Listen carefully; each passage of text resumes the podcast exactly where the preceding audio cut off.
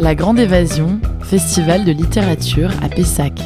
Rencontre avec Éric Nolot et Marc Duguin pour leurs ouvrages respectifs Quand la coupe déborde aux éditions Stock et Ils vont tuer Robert Kennedy aux éditions Gallimard. Alors nous avons ici en plateau Éric Nolot et Marc Duguin. Bonjour à tous les deux, bienvenue. Bonjour à tous. Sur Radio Campus Bordeaux. Vous avez tous les deux des nouveaux ouvrages de l'ordre du mythe. Il y a un petit côté Roland Barthes, je trouve, dans ce que vous faites. Ah. Vous, Éric Nolot, La coupe est pleine, qui euh, parle de la thématique du football. La coupe est... Elle, elle déborde. Elle déborde, pardon. Il faut d'abord qu'elle soit pleine avant qu'elle déborde. Donc, euh, Effectivement. non, non, donc je prends aussi. Et, et vous, Marc Duguin, sur le, les tueries des Kennedy, donc euh, là c'est le frère Kennedy euh, qui meurt, évidemment on a ce mythe en tête. Pourquoi raconter des livres autour de, de ces mythes de la société que tout le monde a, euh, tout le monde a un regard dessus en fait finalement? Quand ce sont des questions faciles, je laisse la parole à Marc Duguin en général. C'est lui qui va vous répondre. Les Kennedy, c'est une mythologie parce que c'est pas tant les Kennedy, le côté glamour, le côté euh, la grande famille riche qui, de catholiques irlandais qui réussit à prendre le pouvoir euh, dans un monde de protestants euh, anglais, euh, ce qui est quand même une sacrée revanche par rapport à l'histoire. Je pense que ça va au-delà, c'est-à-dire que les Kennedy, c'est un vrai mouvement qui va conduire quelque part à la contre-culture, c'est-à-dire à la le fait de, de rendre plus raisonnable le système tel qu'il aurait dû être et, et qu'il n'est pas aujourd'hui. Et avec la mort des Kennedy, c'est ça qui est intéressant, il y a un virage. Et ce virage aujourd'hui, sans pratiquer des raccourcis peut-être un peu, un peu extrêmes et un peu faciles, mais euh, à partir du moment où les Kennedy euh, sont morts, la route vers Bush et Trump est toute désignée. Et Trump aujourd'hui est l'émanation, pour moi, de cette euh, Amérique qui a tué Kennedy. En tout cas, ce sont des faits Les Kennedy. de société qui parlent de la société et d'une tendance générale. Du côté du foot, quelle serait le- le- la tendance générale de la société autour de cette, euh, cette analyse, la coupe déborde donc? Non, mais euh, Marc Duguin a bien euh, résumé euh, à la fois le propos de son livre et puis au- aussi le mien, parce que tous les deux, on s'attache à. euh, le, le meurtre des Kennedy, c'est beaucoup plus qu'un meurtre. Ça va avoir des conséquences dans l'histoire euh, très importantes, des, des conséquences qui se prolongent jusqu'à nos jours. Et pour les matchs de football que j'ai choisis, les 11 matchs de football, il s'est passé des choses euh, intéressantes sur le terrain. C'est c'est pas seulement des grands matchs, c'est devenu des, matchs légendaires, mais ce sont des matchs qui ont eu une grande importance politique pour certains et qui ont laissé une grande trace dans l'imaginaire collectif et dans euh, l'imaginaire des amoureux du, football euh, en général, mais ça dépasse de, de loin le, le football. Donc c'est la trace sur le moment et comment elle voyage dans l'imaginaire collectif et dans la littérature.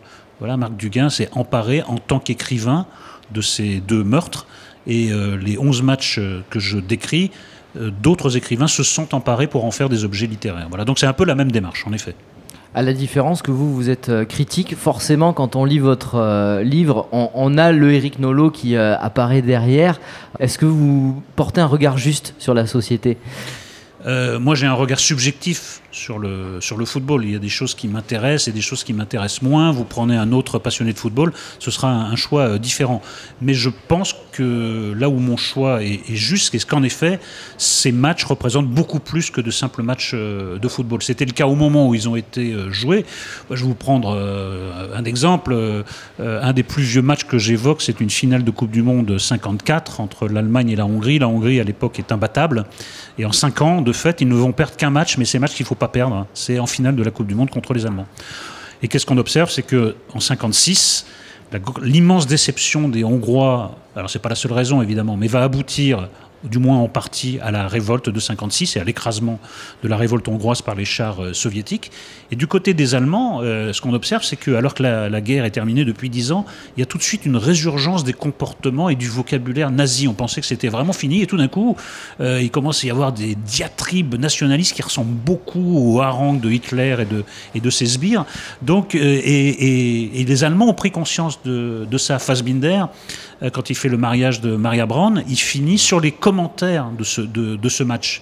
Parce que pour lui, euh, selon la célèbre formule, le, le ventre était encore fécond d'où avait surgi la bête immonde. En fait, euh, il fallait pas grand-chose pour la réveiller. Et c'est un match de foot qui l'a réveillé. Donc voilà ce que j'observe, mais je, je- évidemment, je m'attache aussi au, au côté purement footballistique de ces matchs, puisque je reste, et je resterai sans doute toute ma vie un passionné de foot. Auguste Il y a une sorte de retour euh, des intellectuels vers le foot, comme une reconnaissance du football. C'était un peu un tabou autrefois. euh, aimer le foot, c'était être un, on va le dire clairement, être un beauf et un supporter qui, qui, qui gueule dans les tribunes. Et aujourd'hui, il y a ce retour. On a Mauvigné qui écrit sur le stade du Ezel en 85, la, la- la finale euh, Juventus-Liverpool. On a, euh, bah, il y a Bégodeau qui a écrit aussi sur le, le foot. Il y a euh, Toussaint, évidemment.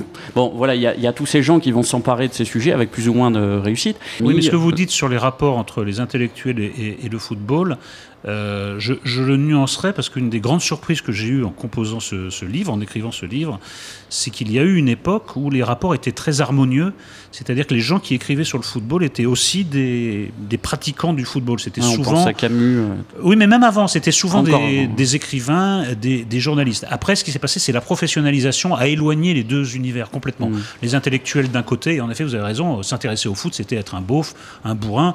Et moi, quand j'ai dit à l'âge de 6 ans euh, à ma famille que j'avais trouvé ma vocation, je voulais être journaliste sportif, ça a été une grande consternation euh, familiale parce que c'était vraiment la honte de vouloir s'intéresser au sport. Et ensuite, en effet, c'est revenu.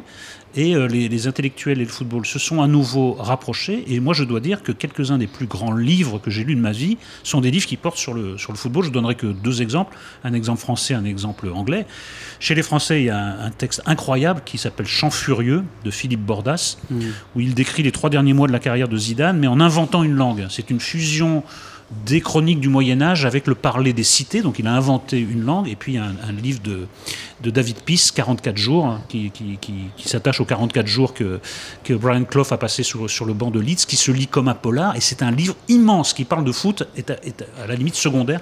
C'est des grands livres. Donc il y a eu une évolution. Il y a eu une évolution très contradictoire. On est revenu à la situation première, en fait. Et alors, euh, Marc Duguin, votre héros, au Duguin, Il joue pas au foot. Il joue pas au foot. J'ai remarqué qu'il jouait pas au foot. J'étais très déçu. Mais surtout, euh, il y a cette, ce parallèle entre cette histoire du héros et, la grande histoire, ce qu'on peut appeler la, la grande histoire. Je vous vois bien sûr comme un écrivain, mais aussi comme un, un historien, celui qui va nous faire entrer dans l'histoire par la, la- la petite histoire, en quelque sorte. Euh, je- je- c'est gentil, mais je ne suis pas. Je pense pas être un historien. Un historien, ça demande des des qualités, je dirais, de, travail au long cours. euh, oui, que, par ailleurs j'ai assumé, mais euh, je suis pas. Je, connais beaucoup d'historiens. Je me sers de travaux d'historiens.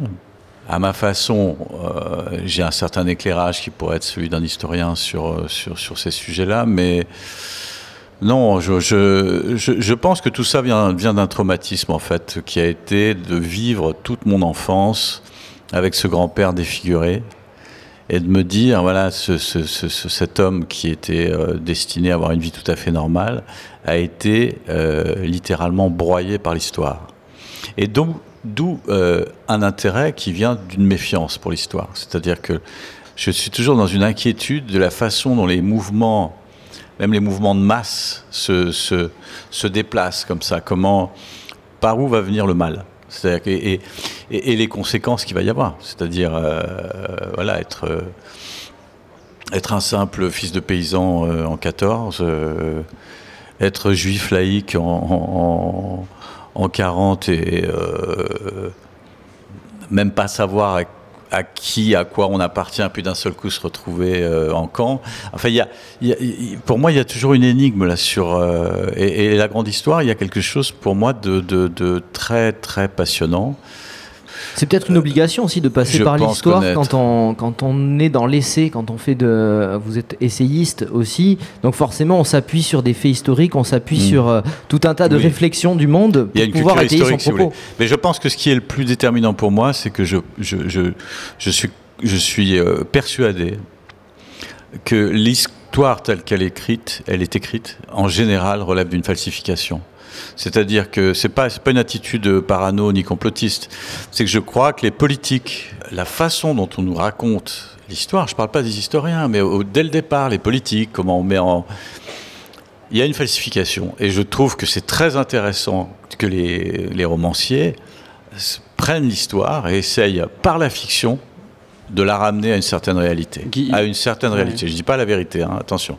C'est intéressant, ça, rejoint exactement ce que disait euh, Guy Debord, ce qu'il avait ajouté dans ses commentaires sur la société du spectacle, où justement il y avait cette, euh, cette euh, il appelle ça de façon très générale les, les- les- les politiques, mais, mais qui s'emparent de l'histoire, comme vous expliquez très bien, et qui, qui nous empêchent en quelque sorte d'essayer d'aller vers une meilleure compréhension de, de certains pans de notre Bah, histoire, sur, les, sans sur- aller sur les, sur les déterminer- Kennedy, la, la, la, la théorie du tueur isolé de Lee Harvey Oswald, euh, tout seul, euh, alors que Oswald ne savait pas, moi j'en suis convaincu aujourd'hui, ne savait, ne savait même pas qu'on avait tué Kennedy. Parce qu'on lui avait donné rendez-vous dans un cinéma, et on est venu le chercher dans ce cinéma. Le mec ne savait même pas, encore, quand les flics sont arrivés, qu'on avait tué Kennedy. Euh, donc ça va loin. Mais là, la falsification commence. Ben là, c'est une falsification euh, d'État. C'est-à-dire qu'il y a eu un coup d'État et, on meurt beaucoup. 54 morts autour. hein. Ça, veut dire que c'est quand même du lourd. Et cette falsification, euh, moi, j'ai été élevé dedans. C'est-à-dire, euh, Harvey Oswald, ça fait combien de... C'est vrai que ça fait maintenant pas mal d'années qu'on a, qu'on a remis ça en question, mais... Et pareil pour Bobby Kennedy. Bobby Kennedy, euh, on nous présente Siran Siran, euh, le type était... Mais c'est absolument pas... il était face à lui, il n'a jamais été à moins de 2 mètres de lui, on retrouve une balle tirée de, de- de derrière, dans la tête, tirée d'après le médecin légiste, qui était le même médecin légiste que pour Marilyn Monroe, euh, le professeur Noguchi, qui dit la balle a été tirée au plus à 2 cm. Donc ce qui vous Et intéresse, Siran Siran était, a jamais été plus près que ce que vous êtes de moi. C'est-à-dire que. Donc voilà, falsification. On falsifie. Et ensuite, ensuite, quand vous tirez le fil, vous voyez falsification, vous voyez partout où ça, où, ça marche pas, où ça. Et c'est intéressant parce que qu'est-ce qu'on veut euh, montrer? On veut montrer que, à travers le roman, c'est justement ce qu'on disait tout à l'heure, euh, ce, que, ce que disait Eric, c'est que à travers le roman, il y, a, il y a une sorte de réhabilitation de l'histoire en fait. Ce roman va être traduit Voilà. aux États-Unis? Non. Bon, en tout cas, Aucun de mes romans sur les États-Unis sont, ne sont traduits aux États-Unis, à part euh, Avenue des Géants, parce que ça les dérange pas. Hmm. En tout cas, le, le temps nous est limité. On aurait pu euh, discuter encore euh, Ah, long- longuement avec vous deux. Merci en tout cas, Eric Nolo, Marc euh, Duguin. Merci à vous. Merci, Je sais que vous avez une conférence à suivre, donc bon courage et puis bon festival. merci beaucoup. À très bientôt. La Grande Évasion, festival de littérature à Pessac, sur un plateau animé par Radio Campus Bordeaux.